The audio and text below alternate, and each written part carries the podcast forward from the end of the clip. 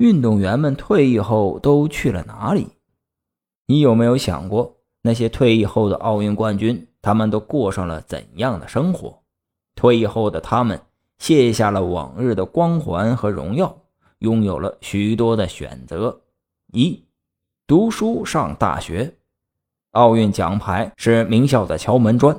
二零零二年，国家体育总局发布相关政策，鼓励运动员进入高校学习。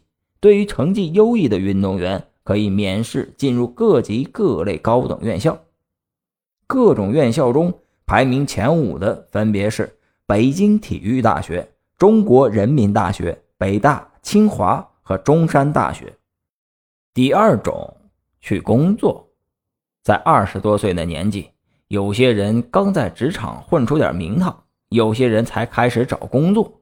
但对于奥运冠军来说，超过七成的人已经要退役了，需要重新寻找出路。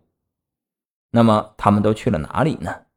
有一项针对1984年至2016年奥运冠军的去向的统计，去了体制内担任非教练岗位的有93人，担任教练的有48人，如我们熟悉的刘国梁；创业经商的有43人，其中最著名的就是李宁了。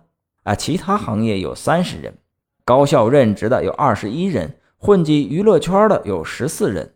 我们大家比较熟悉的，比如田亮等，也有些说起来令人伤感的，例如曾经获得全国举重冠军的邹春兰，退役后曾在长春一家大众浴池里打工，靠给客人搓澡挣钱养家，但后来在妇联和体育局的帮助下，做起了干洗的生意。